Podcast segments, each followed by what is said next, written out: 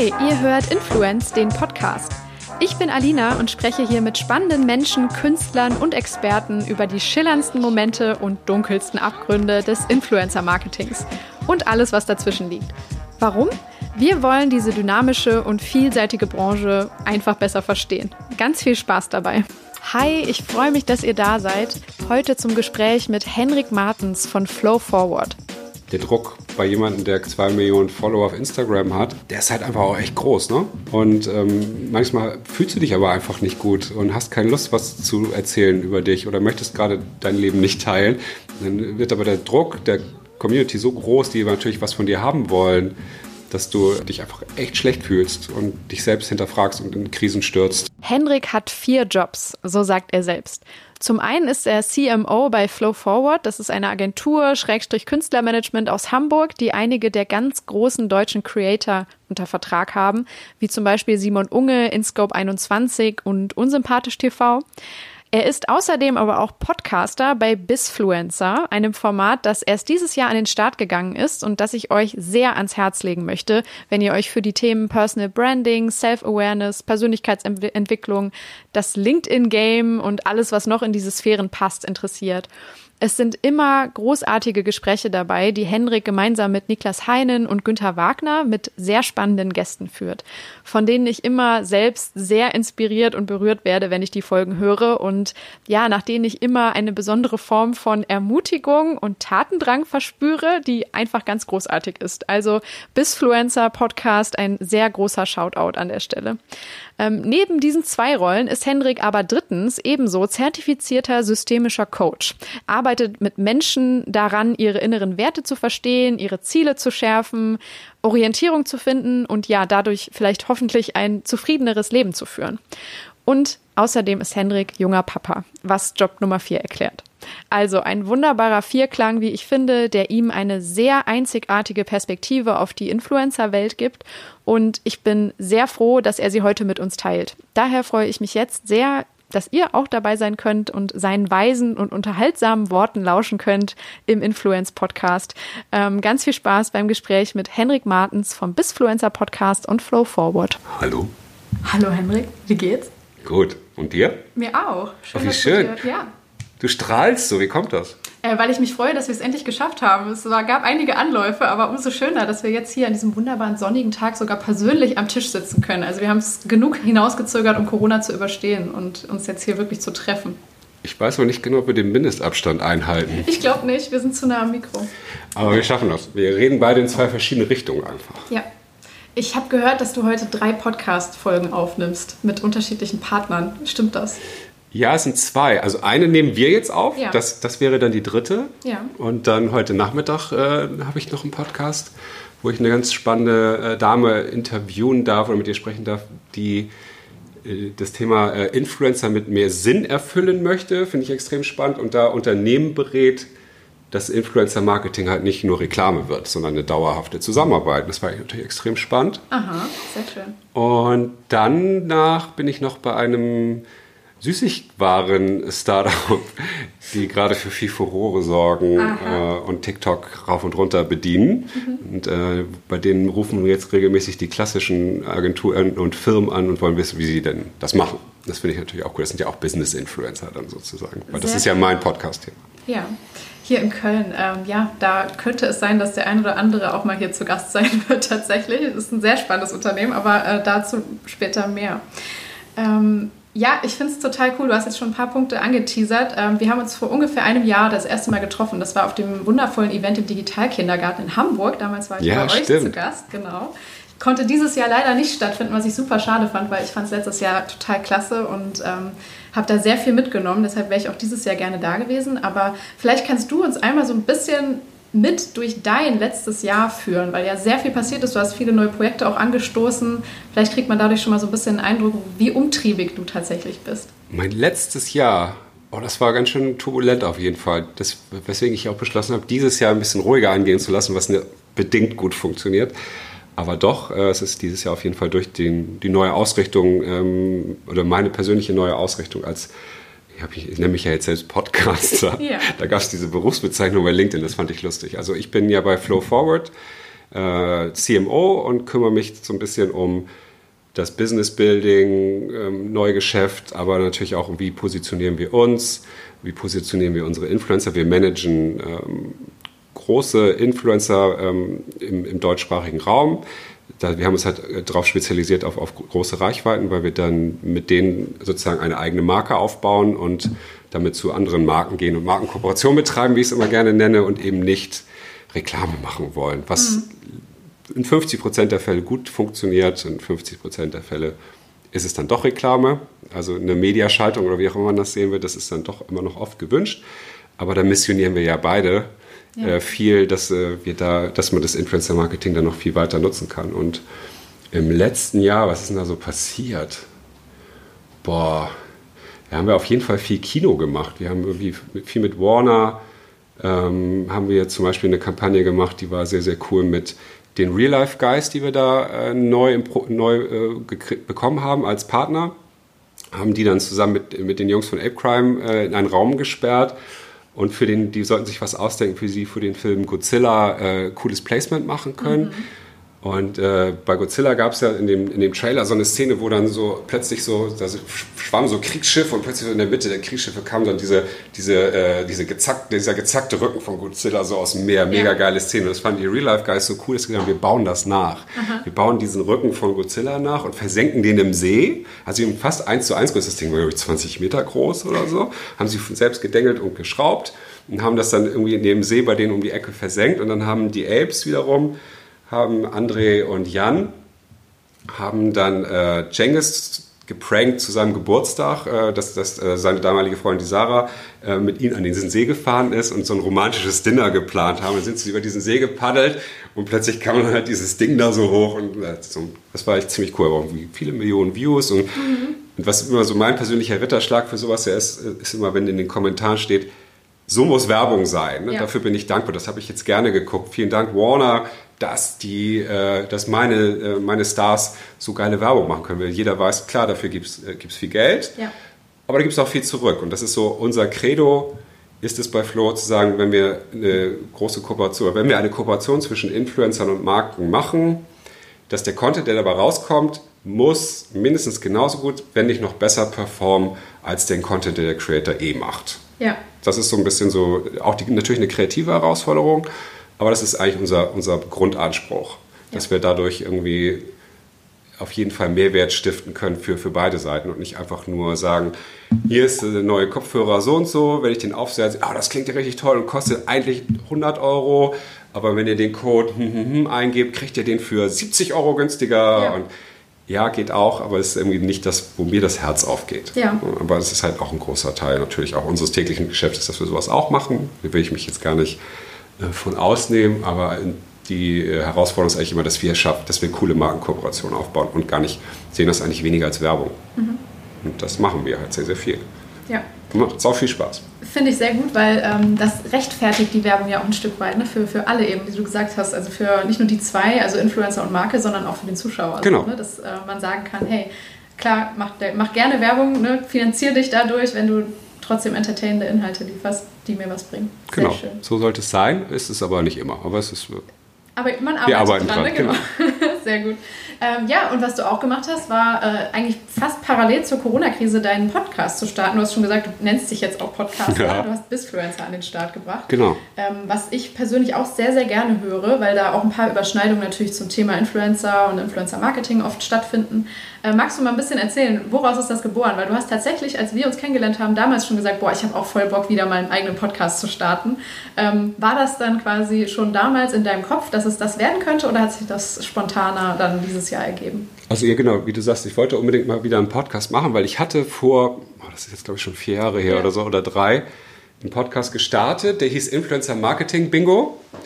Ähm, weil ich äh, auch Lust hatte, mit spannenden, lustigen Leuten und Influencern natürlich auch zu quatschen, um zu sehen, was, weil das damals ja auch alles noch so frisch war, um vielleicht auch so ein bisschen einen Informationskanal zu schaffen, der aber irgendwie entertaining sein sollte. Auch der Anspruch an mich natürlich gesetzt. Äh, ich mache ja dann auch am Ende des Tages Werbung für Flo oder für mich oder durch so einen Podcast irgendwie indirekt, also muss da auch irgendwie was, was Geiles drin sein.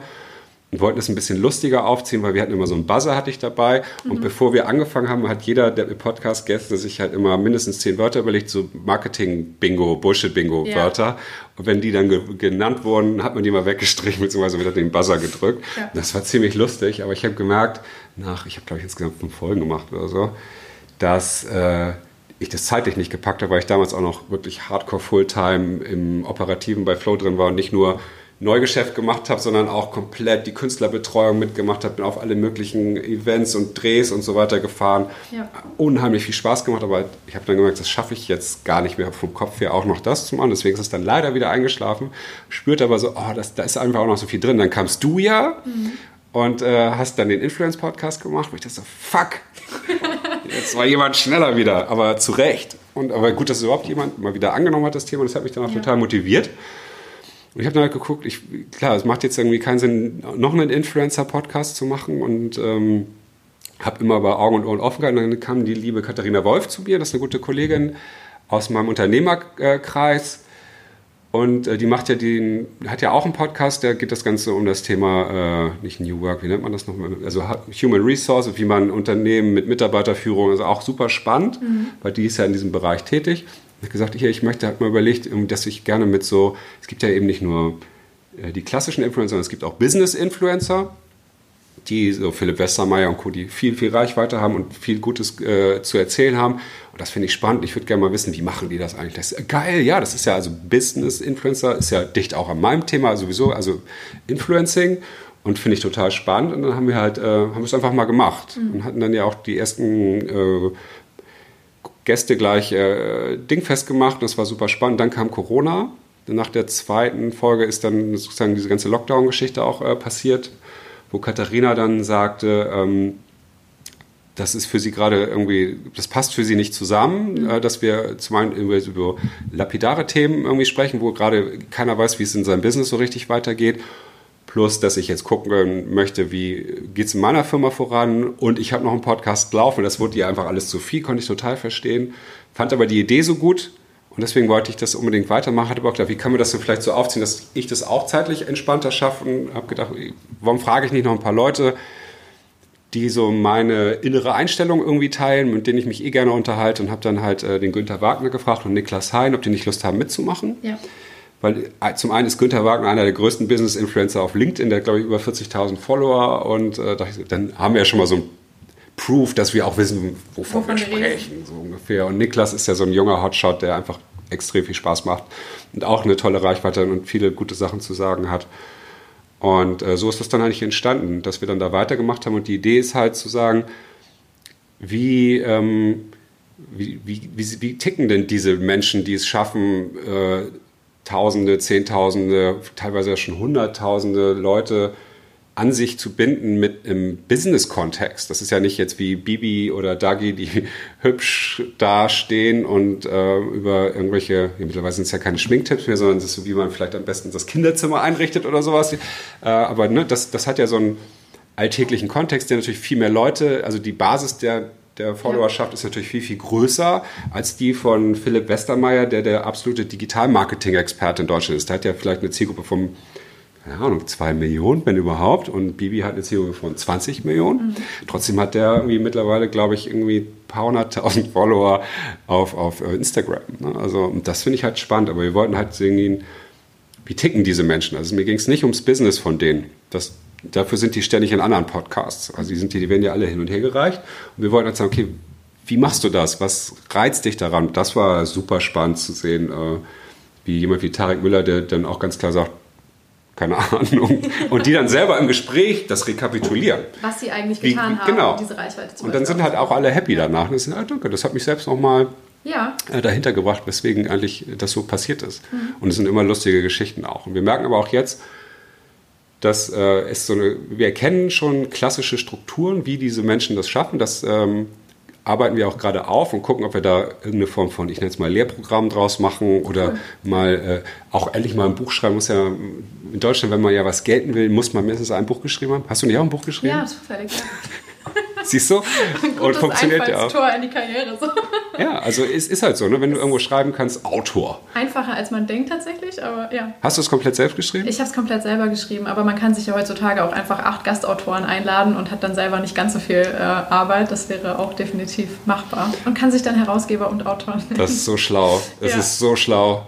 Und, ja. Self-Publishing geht ja sowieso heutzutage, ne? Also ich habe es ja noch oldschool mit einem Verlag. Ist ja äh, jetzt, stimmt, ist ja Felix Hummel hat doch jetzt gerade sein, sein Buch rausgebracht. Richtig. Hast du schon reingeguckt? Äh, nee, bisher noch nicht, aber August wird im Podcast zu Gast sein diesen Monat noch und dann ein bisschen was davon erzählen. Da bin ich auch gespannt. Ja, die habe ich auch auf der Uhr.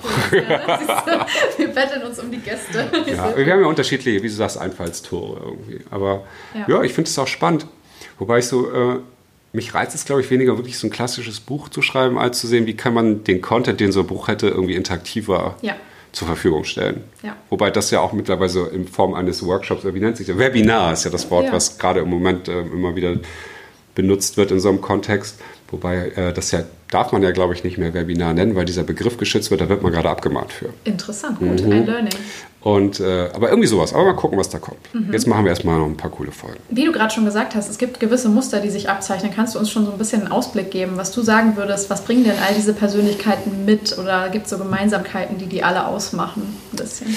Es gibt so drei Typen, lustigerweise. Es gibt einen Typ, der das sehr strategisch nutzt, also wirklich als, ich nenne es jetzt mal Sales Marketing Tool, sich selbst oder seine Firma, also sich selbst als Marke neben seiner Unternehmensmarke aufbaut und dass das halt gut verwoben wird, so wie Philipp Westermeier jetzt meinetwegen, mhm. der jetzt von sich heraus, glaube ich, gar nicht so der, die, diese so, so eine Pistenrampensau ist, aber äh, sich das angeeignet hat und jetzt ist einfach macht und ja. richtig geil macht. Und es macht ja auch mal Spaß, diese coole Socke da irgendwo äh, zu sehen. In ja. Videos oder in seinem Podcast feiere ich einfach auch großartig, weil der traut sich einfach auf Sachen, mhm. die sich die meisten nicht so trauen. Ja. Kennst es ja auch, wie schwierig das ist, auch mal so eine unangenehme Frage zu stellen. Wobei, das ist ja das, was die Leute gerne hören wollen. Ja. Also auch so, ne, was verdienst du denn jetzt eigentlich? Das haut er ja auch jedes Mal aus. Wie viele Views habt ihr eigentlich gemacht? Wo die Leute so, darf ich jetzt hier nicht so kann ich jetzt hier nicht. Und dann kreist er das ja mal ganz geil ein. Das finde ich immer ziemlich cool. Ja. Also das ist so, ne, also wirklich so als, als Job, das zu sehen, ist eine gute Möglichkeit. Mhm. Trotzdem natürlich irgendwas zu finden, was einen selbst triggert im positiven Sinne, dass man da auch Bock hat, äh, drüber zu sprechen. Dann äh, gibt es so ein bisschen Influencer by Accident, mhm. dass die einfach irgendwie zur richtigen Zeit am richtigen Ort oder die Firma von denen besonders fancy ist und ähm, diese Person dann einfach mitwächst. Ähm, was hatten wir noch so gesehen? Ja, oder jemand, der einfach irgendwie Lust, eine gewisse Extroversion besitzt und einfach Bock hat, sich mitzuteilen. Mhm. Und das dadurch dann auch irgendwie eine Menge Reichweite. Aber sind die Parallelen zwischen Business Influencer und Influencer sind eigentlich total, es ist total dicht. Es ist jetzt gar nicht, wo man sagt, Business Influencer funktioniert anders oder die Wachstumsstrategien sind anders. Das sind einfach die Themen sind nur anders. Aber sonst sind die Abläufe, wie man ein Influencer wird oder ein Business-Influencer, sehr, sehr ähnlich. Das wollte ich gerade fragen, ob du da Überschneidungen siehst. Ja, ob, total. Ähm, diese Business-Influencer, ich habe das Gefühl, wir reden jetzt mehr über sie. Natürlich gab es sie schon immer, ja. aber auf einmal ist es irgendwie ein Begriff. Ähm, ob die von der Content-Creator-Seite vielleicht noch so Learnings irgendwie äh, ziehen können, weil... Äh, Du bist ja in beiden Welten unterwegs. Ne? Siehst du da so ganz krasse Überschneidungen, wo du sagst, boah, hey, du bist Business-Influencer, du willst dich vielleicht absolut nicht mit irgendeinem YouTuber oder so vergleichen, aber da gibt es gewisse Dinge und Mechaniken, die äh, ihr beide nutzt und auch nutzen könnt. Ja, also ich glaube, das Thema Begeisterung ist immer ein riesengroßes Thema, dass man wirklich mhm. Bock hat, auf, äh, über das zu sprechen, was es da gibt. Also dass man selber das auch feiert, dass es am besten mindestens ein Hobby ist, was man, dem man sowieso nachgeht. Oder irgendwie sowas, das ist auf jeden Fall extrem wichtig. Und was ich ja so, was ich mir noch ein bisschen wünsche von unserer Business-Szene, ja. ist so ein bisschen Stock aus dem Arsch zu ziehen. Also das, ja. das wird schon besser, jetzt auch durch diesen ganzen TikTok-Hype, ja. weil ne, man merkt so, so Leute wie Adil und so, die äh, ein bisschen frech auch daherkommen. Das springt gerade so ein bisschen auch in unsere klassischen äh, Werbeagenturkollegen auch über, die sonst irgendwie, man merkt halt, ich sage halt immer und immer und immer, schreibt so, wie ihr redet. Ja. Und äh, das ist halt total ungewohnt für Leute jenseits der 20. Irgendwie, ne? also, wir kennen das ja noch so, ich habe noch in der Schule gelernt oder in der Ausbildung, ähm, sehr geehrter, also so wirklich ja. mit Distanz zu schreiben. Also, und wenn ich ja so, wenn ich ja so reden will, das machen wir dann auch aus Spaß ab und zu so in so Workshops, rede doch mal mit mir so, als wenn du mir schreiben würdest. steht hier, das klingt so bescheuert. Mhm. Und durch die, äh, dieses Influencer-Thema ist ja so, dass diese Follower und Influencer haben ja eine starke Nähe. Und eben nicht diese Distanz, die man noch kennt im, im Business-Kontext. Und dieses, das, da so die goldene Mitte zu finden, das ist, glaube ich, noch eine Challenge. Ja. Man sagt, nicht, klar kannst du nicht so reden wie, keine Ahnung, ja, äh, wie Knossi äh, beim Angeln, weißt du so, das kannst du vielleicht im Business-Kontext auch nicht machen, aber du kannst schon, äh, ich finde Duzen völlig okay und Duzen eigentlich auch 90 Prozent der Leute mindestens, weil ich finde es irgendwie, ja, wir sind doch dicht beieinander irgendwie. Und äh, mit Menschen, die ich gerne habe und mit Menschen, die ich rede, möchte ich einfach äh, mich mit den Vornamen lieber ansprechen. Und auf der anderen Seite, ja, es ist halt schwer, weil es ist irgendwie so, gerade in Deutschland äh, sind wir hier sehr, ein sehr äh, wohlerzogenes Völkchen. Sehr förmlich, ne? Ja, genau. Ja. Und da ist die, die Distanz wird halt aufrechterhalten und das macht es dann aber auch schwieriger, finde ich. Da würde jetzt wahrscheinlich Günther Wagner, wenn er jetzt hier sitzen würde, würde der hätte jetzt schon längst den Finger gehoben und sagen, ja, aber. Ne? Weil ich glaube, klar, es gibt dann auch eine große Zielgruppe, die sagt, ich will diese Distanz noch behalten. Ja. Und die kann man ja auch bedienen. Aber ich stehe halt dadurch, dass ich natürlich aus der Creator, aus der, aus der B2C-Creator-Ecke komme, bin ich natürlich dichter am Jodiger Alter. Ja, genau. Als am sehr geehrter Herr. Ja. Ich glaube tatsächlich, dass die Marketingwelt da wahrscheinlich noch sogar am prädestiniertesten für ist, sich früh zu öffnen und näher sozusagen an den Konsumenten der Inhalte zu sein und da vielleicht so ein bisschen offener, ne? oder wie empfindest du das? Ja, doch, definitiv. Also mehr jetzt als das Banken- oder Versicherungswesen vielleicht, wo doch noch ein bisschen mehr Stöcke vielleicht verteilt wurden. ja. Aber ich bin trotzdem immer wieder überrascht tatsächlich. Äh, ich finde es immer noch nach wie vor faszinierend zu sehen, wie viele der Agenturen auch der großen Agenturen natürlich jetzt auch äh, LinkedIn, Instagram und Co. für sich entdeckt haben, aber da den gleichen Werbebullshit machen, den sie halt auch ihren Kunden verkaufen, für, das für sich selbst nutzen und in meinen Augen einfach das null funktioniert. Sich, mhm. Diese Selbstbeweihräucherung hat für mich irgendwie total ausgedient. Dieses, hey, wir haben den Award, mache ich auch. Ich bin ja. nicht frei davon. Ne? Ja. Ich will jetzt nicht sagen, die sind alle doof, aber ähm, sich über, nur über dieses Schulterklopfen, wie toll man eigentlich selber ist, meinen, darüber Sales zu generieren, geht bestimmt auch in noch in gewissen Zielgruppen, ja, aber ich glaube, das wird einfach aussterben. Ja. Und ich glaube, dass ich nur durch inhaltliche Mehrwerte in Zukunft Sale generieren kann und auch nicht, indem ich den Marketingleiter von, wie nehmen wir denn jetzt mal, auch weiß nicht, irgendeinem tollen, unter, einem tollen FMCG-Ler irgendwie, dem ich den anschreibe und sage, guten Tag, ich habe hier die tollsten Influencer, wollen wir nicht mal was machen? Mhm. Auch das mache ich, muss ich auch gestehen. Mhm. Ne? Äh, aber ich merke, dass es im Moment, äh, das ist ja dieses, wie heißt doch dieses äh, äh größte Marketing, äh, Ding gerade hier, ach ja, Inbound-Marketing. Ne? Also dass ich wäre, meine, meine Vision ist ja, dass durch den Podcast und durch Content, den ich kreiere, irgendwann dieser Marketingleiter auf mich aufmerksam wird vielleicht oder, oder jemand aus seinem Team und sagt, das, was der Martens da macht, das scheint, scheint, ist irgendwie interessant und der scheint auch zu wissen, wovon er spricht und es inspiriert mich, mhm. wollen wir mit dem nicht mal schnacken. So, ja. Das ist eigentlich so, das so kann es doch, weil im Moment ist der auf LinkedIn der Spam, haut mich um. Ne? Also ich kriege keine Ahnung, wie viele Nachrichten jeden Tag von Leuten, die mir die mir was verkaufen wollen und dann auch so direkt. Und ich merke, das ist automatisiert. Ich merke irgendwie, ich kenne diese Menschen nicht, jetzt, aber es ist auch interessant, das so zu kriegen, weil dann spüre ich auch mal, wie das ja, ich habe es ja dann auch oft so gemacht, wie das sich bei Marketingleiter XYZ auch anfühlt, weil ich bin ja ich nicht der Einzige, der kriegt das ja auch dann täglich zu spüren. Also ist unsere Herausforderung ja als Werber, kreativ auch an unsere eigene Vermarktungsstrategie heranzugehen. Ja. Und da bin ich mittendrin, lerne aber auch noch ganz viel. Nicht, dass ich es jetzt schon komplett wüsste. Ja, aber finde ich eine super wichtige und spannende Beobachtung, weil mir das auch aufgefallen ist. Sowohl den ersten Punkt, den du genannt hast, diese Selbstbeweihräucherung, wo man schon merkt, ah, okay, du bist nie hier, du kommentierst nie unter irgendwelche Beiträge, genau. ne? du schreibst nie was Interessantes, was du mal irgendwo anders gesehen hast, sondern du kommst nur, wenn du einen Award gewonnen hast und sagst dann, yay, vielleicht noch, hey, danke an das Team und dann noch acht Leute verlinkt, aber das war's. Ne? Dann können diese Leute ja wirklich nicht erwarten, dass da sehr viel zurückkommt von der Community, ja. ne? weil das, das merkt man, selbst wenn es nur unterbewusst ist, ob das so jemand ist, ne? der halt nur da ist, um sich feiern zu lassen. Ähm, und dann gleichzeitig so dieser nächste Punkt, LinkedIn, ähm, ist ja so die Bisfluencer-Plattform, kann man eigentlich sagen. Ähm, wie blickst du darauf? Du hast gerade schon durchscheinen lassen, dass du schon vielleicht einen Qualitätsabfall siehst oder so eine Entwicklung vielleicht in eine erwartbare, aber doch irgendwie schlechtere Richtung vielleicht, ne? Ja, ich, wie gesagt, ich bin großer LinkedIn-Fan, bin jetzt aber auch durch die Corona- Zeit, wo ich einfach gemerkt habe, dass Leute mehr Zeit haben, sich mhm. damit auseinanderzusetzen und, und äh, selber vom Konsumenten zum Produzenten wurden, was ja irgendwie grundsätzlich sehr, sehr cool ist. Ähm, dadurch aber auch dass der, der Wust an Informationen noch nicht geordnet ist. Also LinkedIn hat es in meinen Augen noch nicht so ganz im Griff. Mit dem kann dann wahrscheinlich sich der Content verdreifacht oder ja. noch viel mehr, ich habe keine Ahnung. Äh, und wie kann man den Content dann sozusagen auch sinnvoll in meine, meine Filterbubble werfen, dass ich nicht. Im Moment sehe ich halt jeden Tag drei Posts zu einem Thema, was TikTok betrifft, aus, von drei verschiedenen Leuten. Ja. Ne, also jetzt, oder jetzt gestern Knossi Angelcamp. Ja, habe ich, glaube ich, zehn, zehn Leuten, ne? mindestens zehn Punkte, aber auch alles geil. 200.000 Views, 250.000 Views, 300.000 Views gleichzeitig. TV kann einpacken. Ja, und ich so, wow. Okay, ist irgendwie, ja, es ist ein mega Thema, aber ich hätte es gerne, dann da reicht es, wenn ich von zweien so ungefähr sehe und vielleicht auch aus unterschiedlichen Blickwinkeln. Klar, da spricht sich ja auch keiner ab. Aber wie, ich habe auch gar keine Lösung dafür, aber das fuckt mich schon, darf ich fuck sagen? Ja. Cool. Das nervt mich schon so ein bisschen.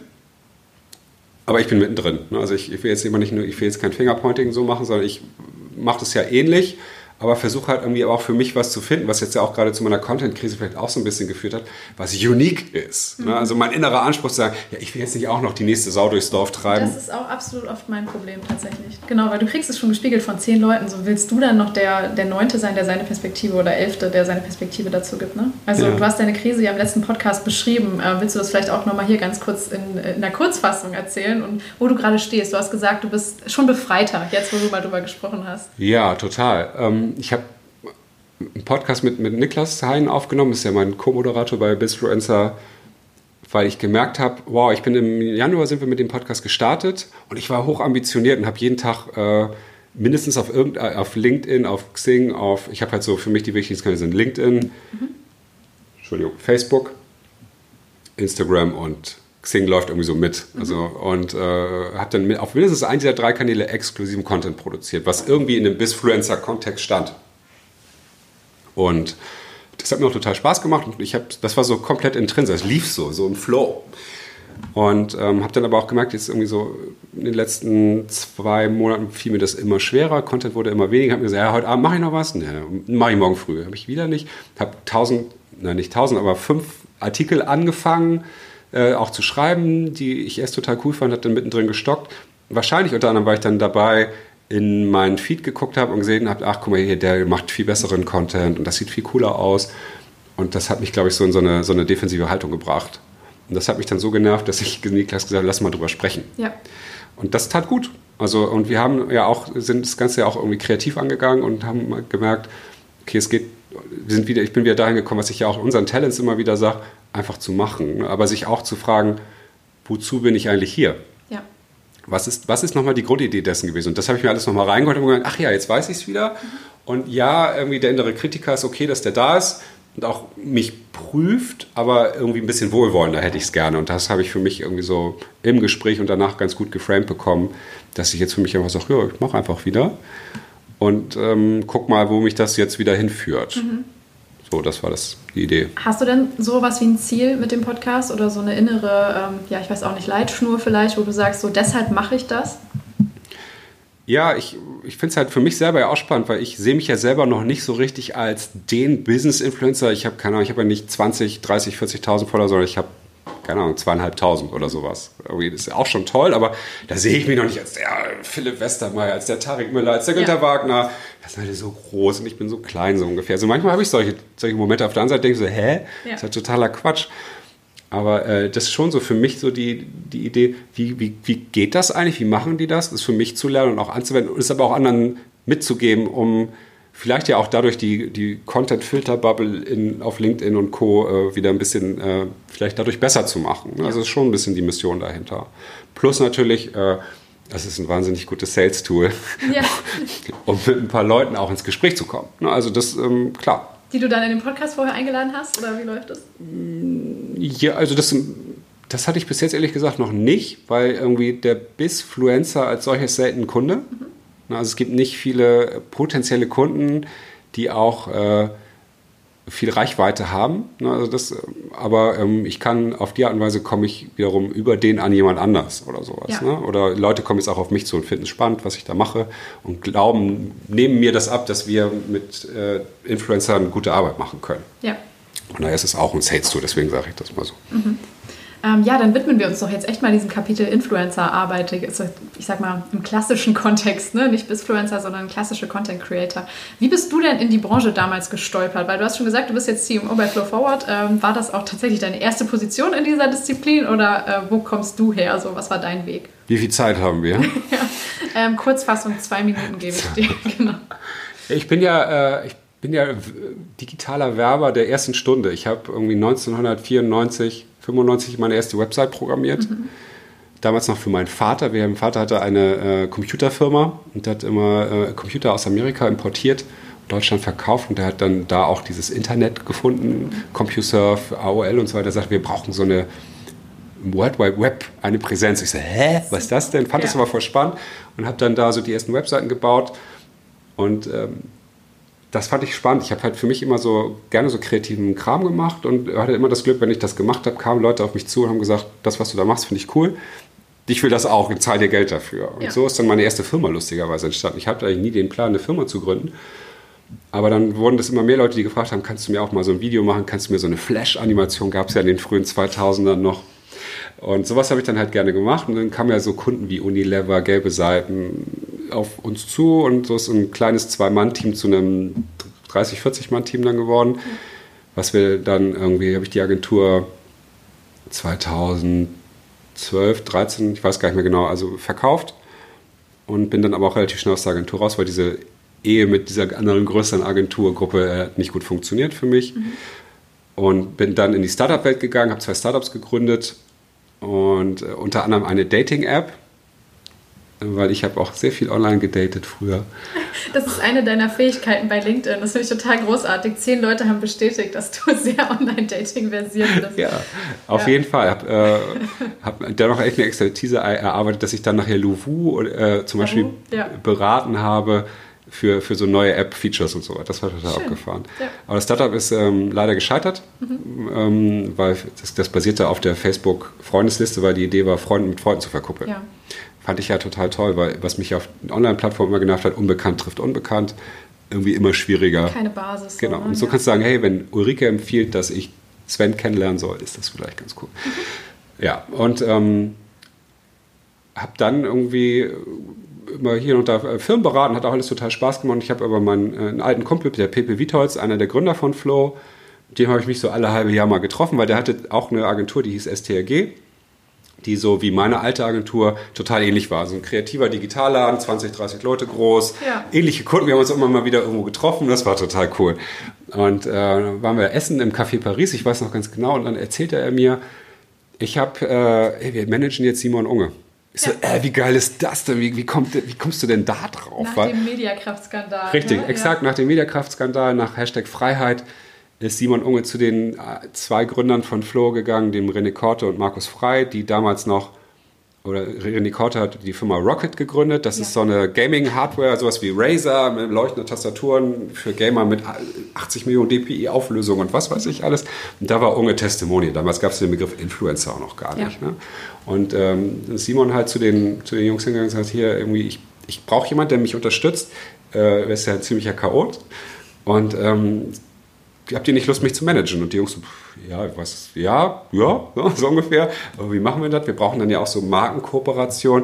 Und dann meinte René, ja, ich kenne hier jemanden, mit dem sitze ich morgens in meinem Café, den frage ich mal, ob er mitmachen will. Und das war Pepe. Ja. Und so haben die sich dann kennengelernt und dann haben die drei aus der Couch nebenbei sozusagen, äh, neben ihrem normalen Job oder ihren Agenturen, die sie so hatten, äh, Influencer Simon Unge gemanagt und sehr schnell sehr, sehr geile Sachen gemacht, mhm. was sie wiederum in der Influencer-Szene rumgesprochen hat.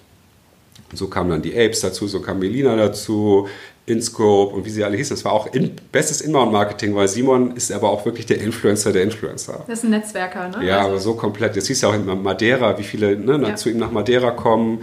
Das ist halt irgendwie total cool. Ja.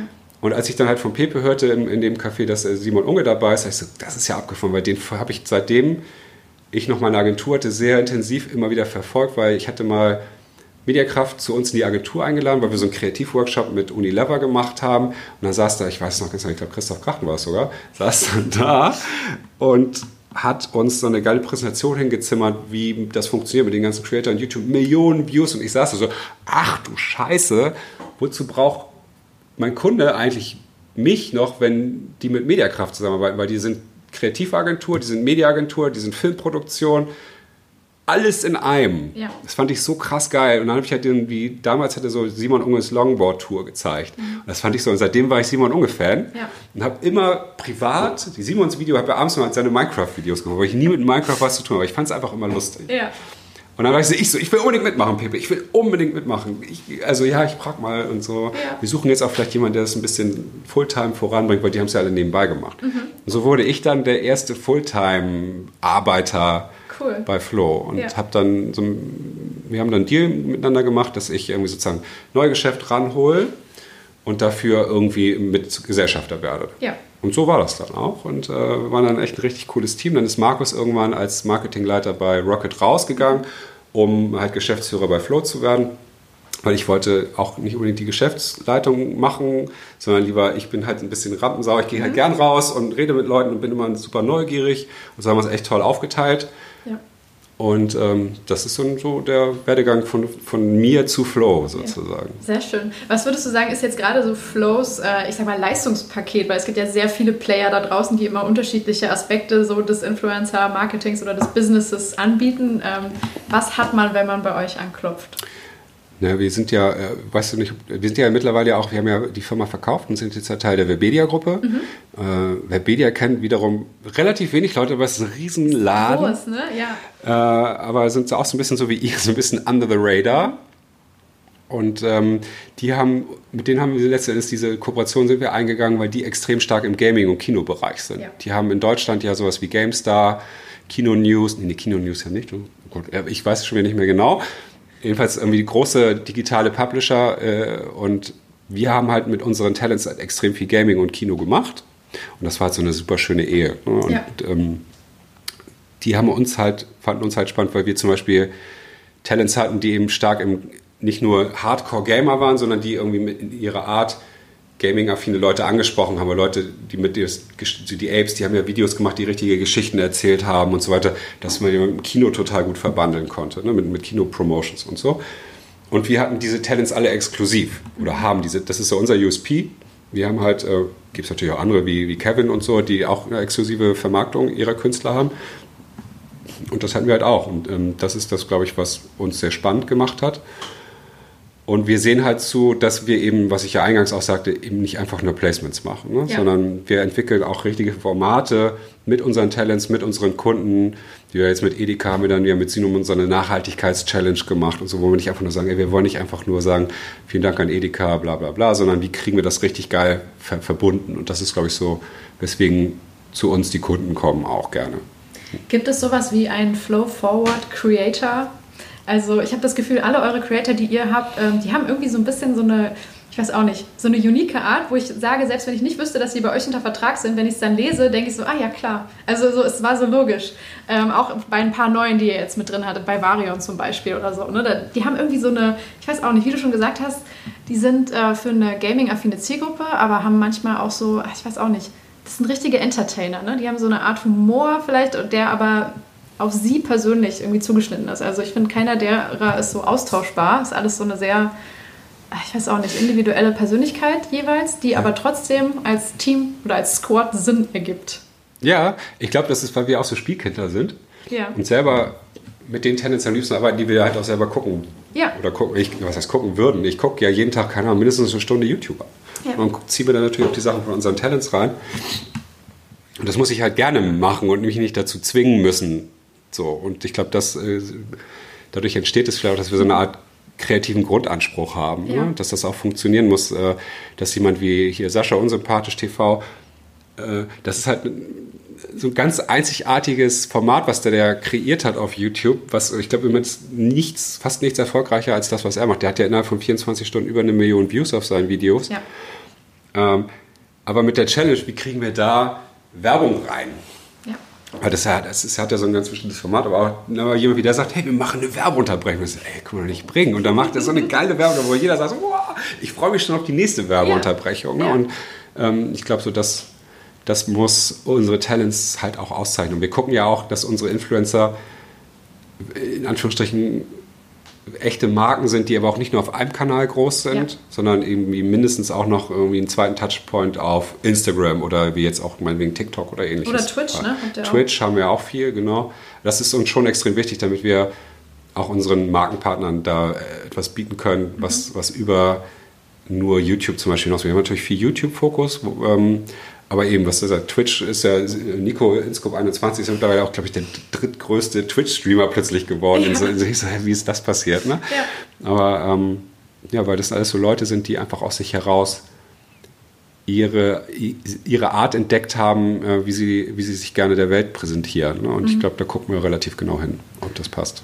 Ja, ich muss sagen, ich glaube, vor anderthalb Jahren, als ich auch mit der Recherche angefangen habe, da war ich nicht super aktiv auf YouTube. Ich hatte so meine Kanäle, aber ich hatte nicht das Gefühl, dass ich äh, die Gesamtheit von YouTube, vor allem YouTube Deutschland, erfasst habe, weil ich vielen amerikanischen Creatoren vorher gefolgt bin und das Gefühl hatte, ich brauche irgendwie so ein bisschen Grip und tatsächlich haben mir äh, InScope und Unsympathisch TV unfassbar geholfen, um diese YouTube-Community in Deutschland besser zu verstehen. Weil alleine, wenn man die Kommentare dann jeweils unter den Videos mal durchliest oder auch sich die unterschiedlichen Formate anschaut, was möglich ist und wie die sich auch weiterentwickelt haben, ähm, es hat super viel Spaß gemacht und man hat halt so ein paar Mechaniken entdeckt oder erkannt, wie man erfolgreich sein kann auf der Plattform. Also wie sind die? Sehr spannend. Ähm, also man hat die Netzwerkeffekte untereinander total verstanden. Die treten halt sehr oft in den unterschiedlichen mhm. Videos mhm. miteinander auf. Dann die, ähm, klar, die Reactions, die Klassiker. Das heißt, selbst wenn du nur unsympathisch TV guckst, hast du trotzdem das Gefühl, dass du ganz viele andere Kanäle parallel auch mitgeguckt hast, weil er halt auf Justin reagiert oder auf, äh, ich weiß auch nicht, Tanzverbot oder so. Das heißt, man, man versteht auf einmal. Dann werden in den Kommentaren gewisse Memes geteilt oder gewisse Witze immer wieder gemacht und weiterentwickelt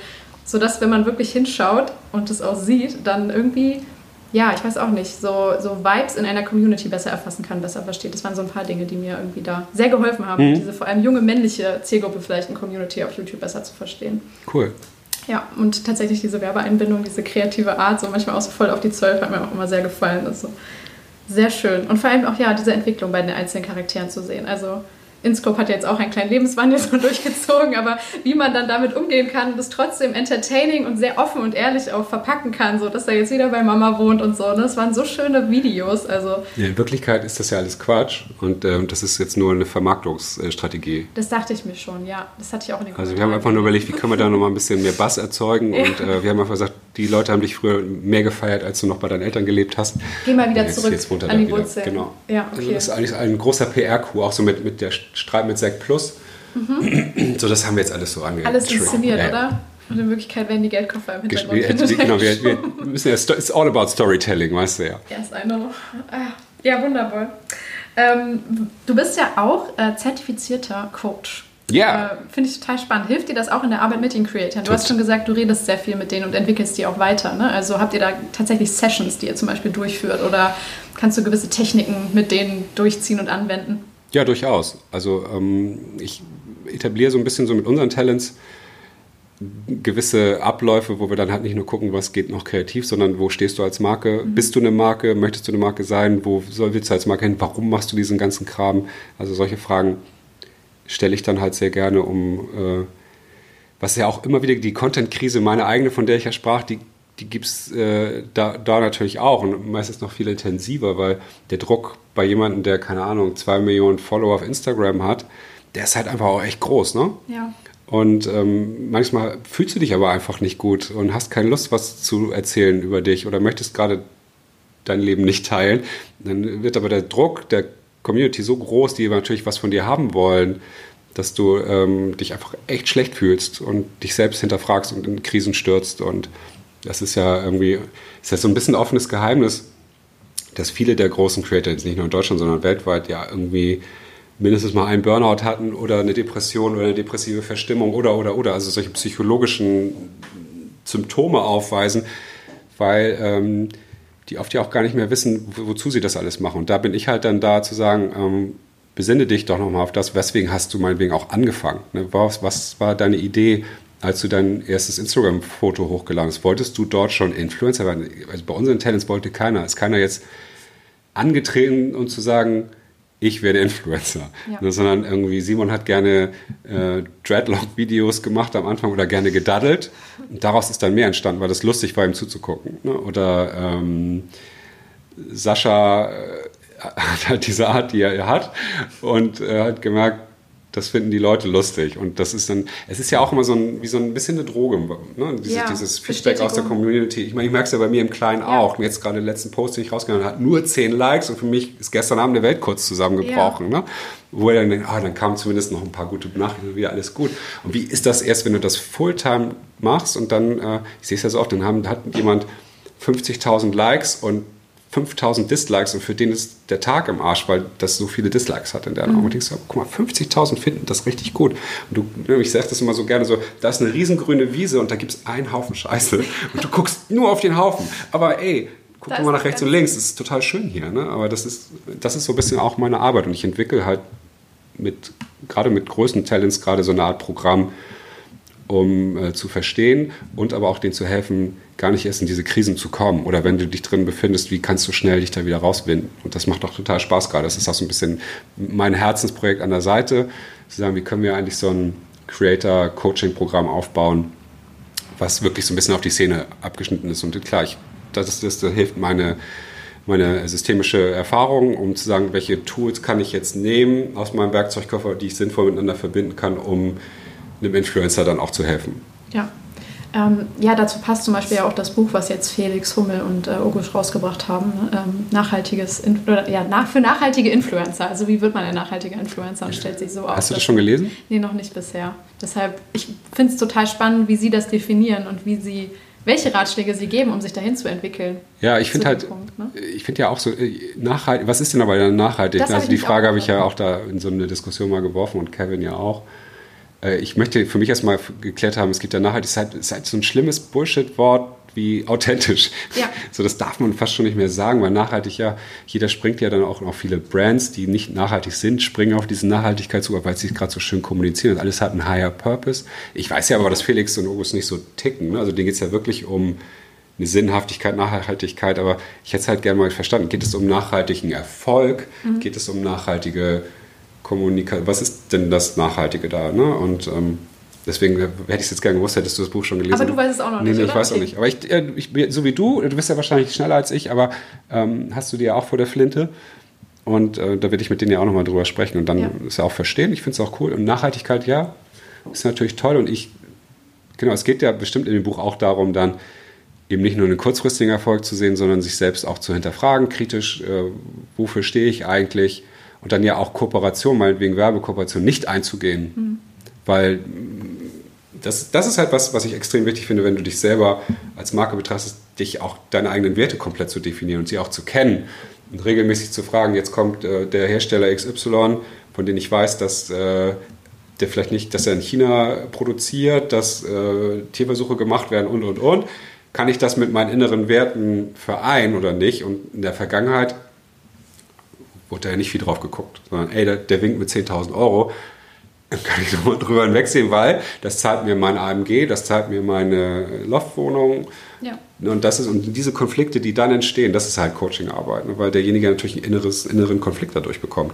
Weil er ja weiß, irgendwie, ich habe mir jetzt diesen Lebensstil aufgebaut, den ich, ähm, den ich ja eigentlich auch halten möchte. Das ist eine Abhängigkeit. Und deswegen weiß ich, muss ich jetzt diesen Job machen, damit ich das da hinten meine, meine Rechnung bezahlen kann. Und Trotzdem bin ich aber ein Künstler, ein Kreativer, dem seine Werte extrem wichtig sind, ohne dass er das weiß. Mhm. Also ich, das ist halt viel Wertearbeit, mache ich halt viel, dass sie verstehen, was ist mir eigentlich wichtig im Leben. Ja. Das wissen ja viele gar nicht. Also du, du spürst es zwar, aber du hast es noch nicht auf den Punkt gebracht für dich. Und das ja. ist ja, da komme ich ja eigentlich aus der Markenarbeit, wo ihr ja auch, äh, ihr euch ja hier schon auch hinsetzt, was sind jetzt hier die wichtigsten Werte der Marke XYZ, macht man mal einen Kreis drum und was bedeutet das für die Kommunikation?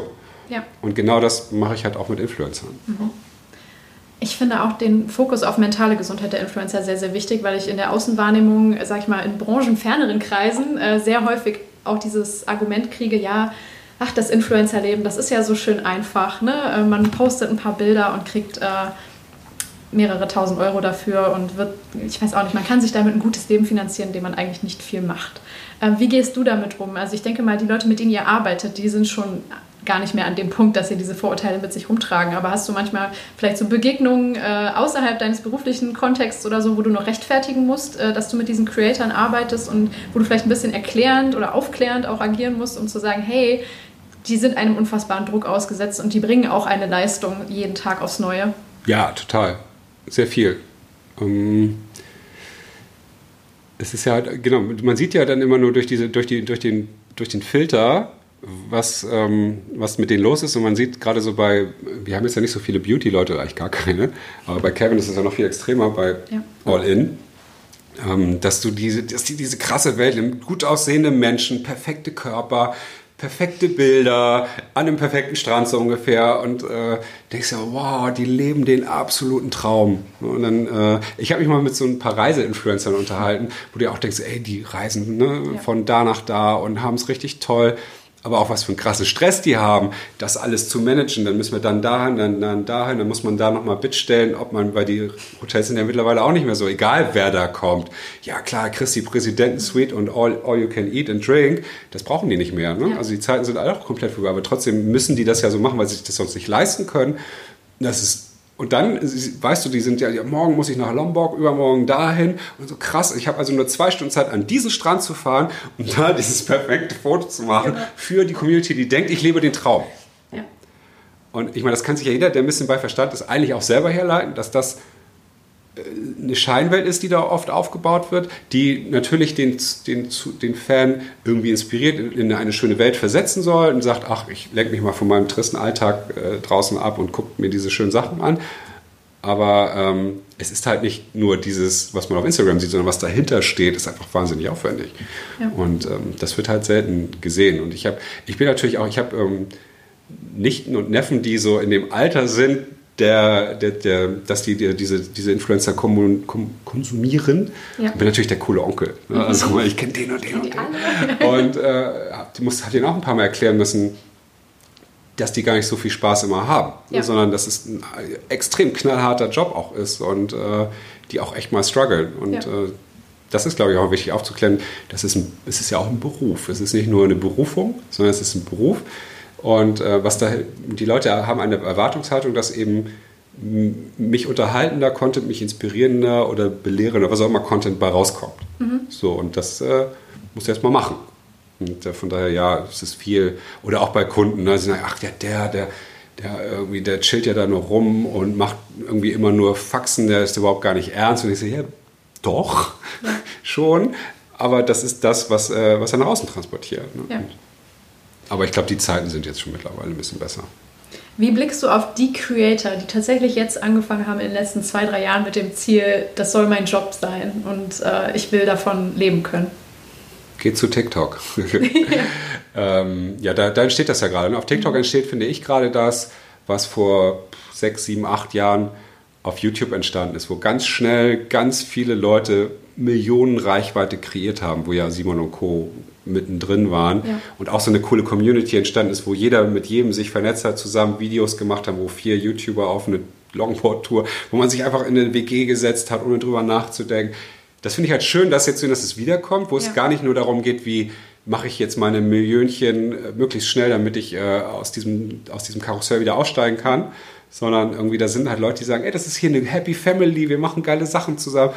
Ähm, dem würde ich einfach raten, genauso weiterzumachen. Ne? Also irgendwie seht zu, dass ihr euch vernetzt und gemeinsam Sachen macht und guckt nicht nur auf dieses, ah, wie kann ich denn jetzt auch so eine geile Karre fahren wie, wie der und der YouTuber oder, ja. oder sowas, sondern nee, feier doch, dass du eine Menge Spaß hast. Genieße jetzt diesen Drive, den du hast und dann kommt der Rest ja sowieso. Ja. Und sei schlau, nicht gleich alles Geld zu verpulvern, wenn du was verdienst. Ich glaube, das ist so das Wichtigste. Ja. Weil ähm, da haben wir natürlich auch viel erlebt. Also ja. Es ist halt auch eine Besonderheit, weil die jetzt natürlich in einen, ich sag mal, vorbereiteten Markt vorstoßen. Natürlich ist die Plattform neu, aber die ganze Infrastruktur drumherum hat sich ja durch, durch die anderen Player einfach schon aufgebaut. Und ich fand es trotzdem sehr bewundernswert, wie schnell in den letzten zwölf Monaten dann auch wirklich alle Adler so sich auf diese Star-Creator schon direkt gestürzt haben. Ihr habt ja auch schon ein paar TikToker, glaube ich, im, äh, im Portfolio. Also ich weiß nicht, ob es schneller ging als damals bei YouTube, aber ich hatte das Gefühl, dass ähm, doch schon sehr genau direkt hingeschaut wurde und sehr schnell reagiert wurde, dass sich die Leute quasi die exklusiven Creator dann sichern. Klar, also es ist, da ist ja was Neues entstanden und jetzt kennt jeder den Markt und der Markt ist riesig. Ne? Also der Markt im Sinne von Kunden und Umsätzen und so weiter. Wir sind ja in einem Milliardenmarkt mittlerweile. Ne? Mhm. Und äh, da sehen auch wir zu, dass wir da unsere, unseren Claim abstecken können. Ähm, Finde aber trotzdem bei TikTok äh, das spannend, weil das ist einfach das Game auch ein bisschen neu. Ne? Und ich ja. hoffe inständig, ich hoffe, ich hoffe, ich hoffe, dass wir das alle, die wir Werbung betreiben, hinbekommen, das auch sinnvoll zu nutzen und nicht wieder den alten Wein in neue Schläuche zu kippen. Und das passiert aber jetzt natürlich gerade auch noch und ja. es wird wieder Reklame geschaltet, aber die Community straft es viel, viel härter ab als damals äh, auf Instagram oder YouTube. Ja. Und deswegen glaube ich, dass die Werbetreibenden einfach hardcore gezwungen sind, umzudenken und dass so Leute wie Adil oder Neil äh, da irgendwie schon auch eine gute Rolle spielen, das auch durchzutragen irgendwie. Aber am Ende des Tages entscheidet dann doch wieder das Geld. Ja. Und ähm, ich hoffe, dass es besser wird. Und, die, und es liegt auch an den Creatoren. Deswegen sind so auch so Leute wie Felix und Co. wichtig, denen auch zu sagen, ähm, es geht jetzt nicht nur um die schnelle Mark oder, oder den schnellen Euro. Ja. Und ähm, sieh zu, dass du dich hier ordentlich positionierst und nicht allen, allen Scheiß mitmachst. Ja, die können halt natürlich auch profitieren von den Learnings von äh, der Generation der alten Creator sozusagen, ne, die das schon durchgemacht hat.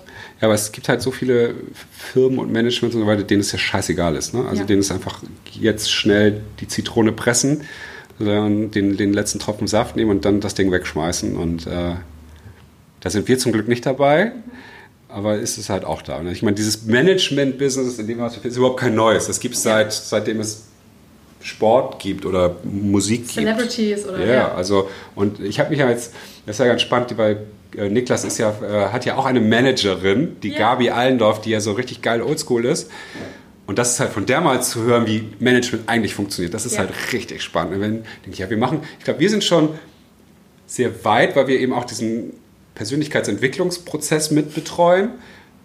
Aber es ist immer noch nichts im Vergleich, wie so richtig die Oldschool TV-Manager das machen. Ja. Das ist nochmal ein ganz anderer Schnack. Das ist ja wirklich, das ist eine komplette Symbiose. Ne? Also wir haben auch viel Austausch mit unseren Talents, aber nicht nicht so. Und die sind viel härter. Die sagen, das machst du auf gar keinen Fall. Den ersten Podcast, den ich mit Niklas aufgenommen habe, durften wir nicht senden. Und danach war sie mit drin. Ja, ja, das ich so schön. Das war so abgefahren, dass wir das Ding nicht, ja. nicht raushalten durften. Aber das fand das so gut. Ja. Da habe ich ja nochmal richtig viel gelernt. Ne? Also das ist, und das fehlt unserer Branche noch so ein bisschen. Ja. Es kommt jetzt immer mehr und es gibt halt so ne, vier, fünf große Talent-Schmieden oder äh, Agenturen und so weiter, die das jetzt schon sehr geil professionalisieren und auch darauf achten, dass es eben nicht nur eine Ausbeutung, egal auf welcher Seite, Kundenseite oder Talentseite gibt. Und ich, da bin ich eigentlich guter Ding. Aber es gibt natürlich immer noch diejenigen, die sagen, komm mal rüber, musst du bei mir, ich mache hier geil, ich mache dich berühmt. Und, und. Hm. Ja. Gibt es halt auch. Ähm, zum Ende hin wird jeder Gast gefragt, wer seine Influencer sind. Ich denke mal, du hast bestimmt den einen oder anderen deiner persönlichen Influencer auch schon mal in deinen Podcast eingeladen, aber äh, gibt es so ein paar Namen, die dir jetzt spontan einfallen, die, ähm, die dich beeinflussen in deinem Denken und Handeln? Günter Wagner. Mhm. Ja. Der ist ja sowas wie mein spiritueller Mentor. Den habe ich äh, im Rahmen einer Coaching-Ausbildung auch kennengelernt. Und der ist ja schon seit Jahr und Tag äh, systemischer Coach und ich finde es so Menschen faszinierend, dieses zu schaffen, dieses Businessmäßige mit ihrer inneren Mitte aber auch komplett zu vereinen. Ja. Äh, wenn ich mit dem im Raum sitze, dann wird es halt alles gleich ein bisschen langsamer. Das okay. ist halt total geil. Ja. Ähm, das auf jeden Fall, ich finde es halt irre, was, wie er es schafft, Content aus den verschiedensten Bereichen der Welt zusammenzutragen, oder äh, nicht nur den Bereichen der Welt, sondern auch inhaltlich, äh, und damit so viele Leute zu inspirieren auch nicht nur eben aufs Business zu gucken, sondern äh, auch auf andere Dinge zu gucken. Ich gucke tatsächlich ja eben oder ich folge vielen YouTubern, die mich auch sehr inspirieren. Aber wen habe ich denn jetzt mal? Ich, ich gehe gerade so mental meinen LinkedIn-Feed durch. Mhm. ähm, der sehr voll ist, einfach mittlerweile. Ne? Der sehr, sehr voll ist. Aber jetzt klar, also Leute wie Adil und Neil, die finde ich einfach total großartig. Ja. Also die, weil ich sehe mich da vor vor 15 Jahren, bei im Falle von, von Neil vor 30 so ungefähr. Ne? Ja, also, also wirklich 17. so, aber diese, diese junge Sturm- und Drangzeit finde ich halt unheimlich geil. Ja. Und das äh, finde ich schön, schön zu sehen, dass es irgendwie immer noch so das Feuer weitergereicht wird irgendwie. Ähm, ja, ich weiß gar nicht. Also ich habe jetzt gar nicht so. Das ist schon eine gute Liste. Spontan so, dass ich sagte, das sind meine persönlichen Influencer. Da gibt bestimmt noch einige, aber ich finde es halt immer wieder gut, ähm, was da bei mir aufpoppt. Ich finde auch vieles nicht gut, aber mhm. überwiegend äh, bin ich inspiriert. Okay. Ähm, ja, und dann, wenn du mit diesem inspirierten Blick in die Zukunft schaust, ähm, Thesen, gibt es irgendwas, wo du sagst, boah, da würde ich mich jetzt mal auch aus dem Fenster lehnen vielleicht und sagen, das können wir erwarten? Im Influencer-Marketing-Kontext? Kann beides sein. Also. Ähm, ich habe mich jetzt in der letzten Zeit ziemlich viel mit dem Thema KI und äh, Textgenerierung, also Storytelling per KI äh, belesen und bin ein bisschen, bisschen fasziniert und beängstigt zugleich, wie krass das ist, mhm. weil ich habe immer gedacht, nee, nee, nee, nee, das sind so Sachen, die werden immer Menschenhand bleiben, genauso wie das Thema sowas wie Coaching und äh, psychologische Arbeit. Das, das werden die Jobs sein, die werden irgendwann nicht durch Roboter ersetzt. Und bin gerade so, werde so ein bisschen leicht eines Besseren belehrt, weil ich bin auch mich an einem Startup beteiligt, das heißt Million Ways. Mhm. Das äh, ist eigentlich irgendwie eine ganz, äh, ganz, ganz tolle Geschichte. Die, die Idee ist halt, Menschen miteinander zu verknüpfen, die Bedürfnisse und Angebote haben. Also eigentlich so ihr Leben le verbessern wollen. Das ist irgendwie super schöne Geschichte. Die haben, die Basis des Ganzen ist halt auch natürlich High-End, KI, bla bla bla, wo du einen Persönlichkeitstest machst ähm, und dann wirst du gematcht mit Leuten. Und der Persönlichkeitstest ist aber nicht das, was man so kennt, wo man dann irgendwelche Sachen ausführt, sondern da werden ein paar Fragen, du sprichst die Antworten rein ja. und die KI analysiert gar nicht den Kontext, den du sprichst, sondern die Wortkombination, ob deine Stimme hoch und tief geht und so weiter. Und er stellt daraus ein, ich weiß nicht mehr, auch so ein Persönlichkeitsprofil, so ein High-End, hochpsychologisches, anerkanntes Ding innerhalb von zehn Minuten, wo du sonst irgendwie anderthalb Stunden dran sitzt und diesen Test machst. Und das ist halt noch nicht ganz komplett perfekt, aber schon ziemlich dicht dran. Ich habe es halt beide Seiten gemacht, einmal diesen echten, diesen Originaltest und den.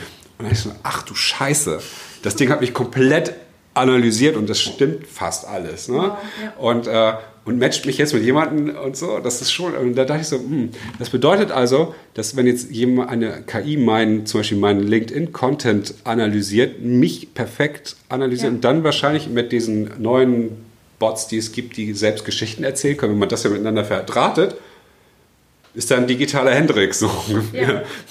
Und es wird wahrscheinlich bald keiner mehr merken. Ja. Jetzt ist ja noch, jetzt wirst du mit irgendwelchen äh, festen Bots verdrahtet, die dir auf LinkedIn einfach immer die automatisierten Antworten schicken. Aber das, das ist ja abzusehen, dass ich das bald nicht mehr merke. Und da weiß ich nicht, ob wir an dem Stuhl von uns Agenturen dann irgendwann mal sägen ne? oder, oder nicht aber ich glaube, das ist ein Trend, den, den, den man äh, auf der Uhr haben sollte. Ähm, und was bedeutet das zum Beispiel auch fürs Influencer-Marketing? Ne? Richtig, für Content Creator, ja. natürlich. Kannst, also es gibt ja schon die virtuellen, ne? wenn die ja. dann irgendwann mal eine Persönlichkeit haben, meine ich nur. Das haben sie ja im Moment nicht. Ja, wenn sich das mal ausbreitet. Ja, oder du, ja, kannst du dann doch irgendwie sowas nur noch strategisch angehen ne? und gar nicht aus einer, aus einer inneren Motivation heraus. Ja.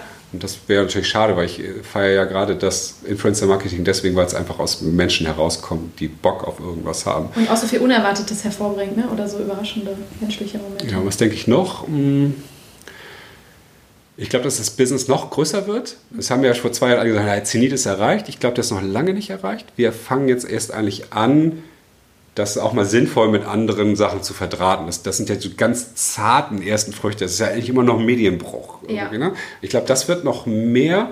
Und ich glaube, das ganze Thema Corporate Influential ist auch groß. Ne? Also, dass Leute wie du, du bist ja auch eigentlich so ein Corporate Influencer hier in deiner Firma. Ich hoffe, das wird auch so gewürdigt. Natürlich. Ähm, und ich glaube, sowas wird auch immer mehr und das finde ich auch cool. Dadurch kriege ich ja von außen auch mehr Einblick in die Firma. Wobei, das machst du, glaube ich, noch nicht so viel, dass du mal hier auch eure Fahne ein bisschen. Mhm.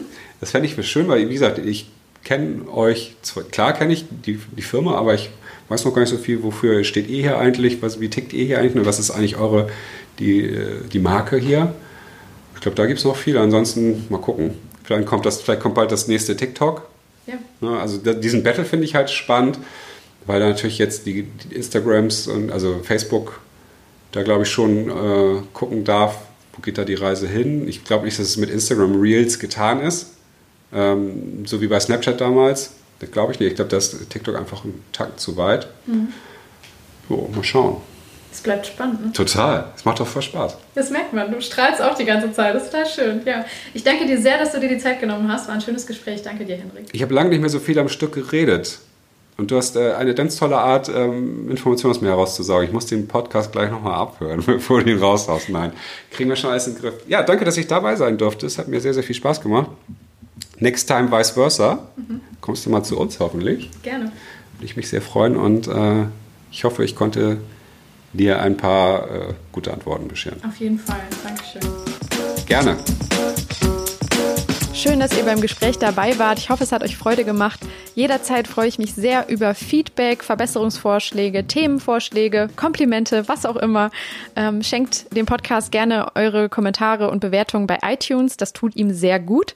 Das tut auch mir gut. Und hört sehr gerne in den Bisfluencer Podcast rein, wenn ihr Bock bekommen habt nach diesen tollen Ausführungen von Hendrik. Absolut zu empfehlen. Ja, kommt gut durch die Woche. Bis zum nächsten Mal. Bye bye.